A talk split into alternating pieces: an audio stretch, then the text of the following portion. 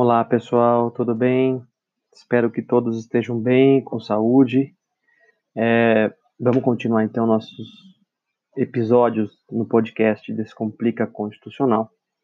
Nesse episódio vamos começar um outro tema, é o tema do poder constituinte.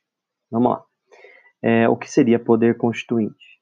Poder constituinte é o poder de constituir, é de criar alguma coisa ou até de mudar alguma coisa que está vigorando. É, o poder constituinte pode ser originário ou derivado. Nesse episódio, vamos falar do poder constituinte originário.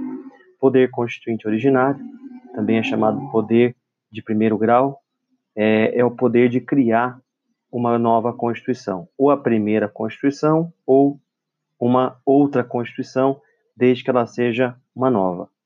É, a partir disso, podemos dizer que o poder constituinte quando cria a primeira Constituição de um país, é denominado de histórico.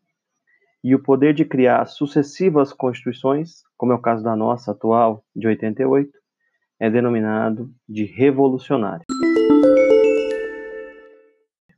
Então, o poder constituinte se divide em originário e derivado. O poder originário é o de criar uma nova Constituição, seja a primeira, quando ele é chamado de histórico, ou as sucessivas, quando ele é chamado de revolucionário. Tá bom?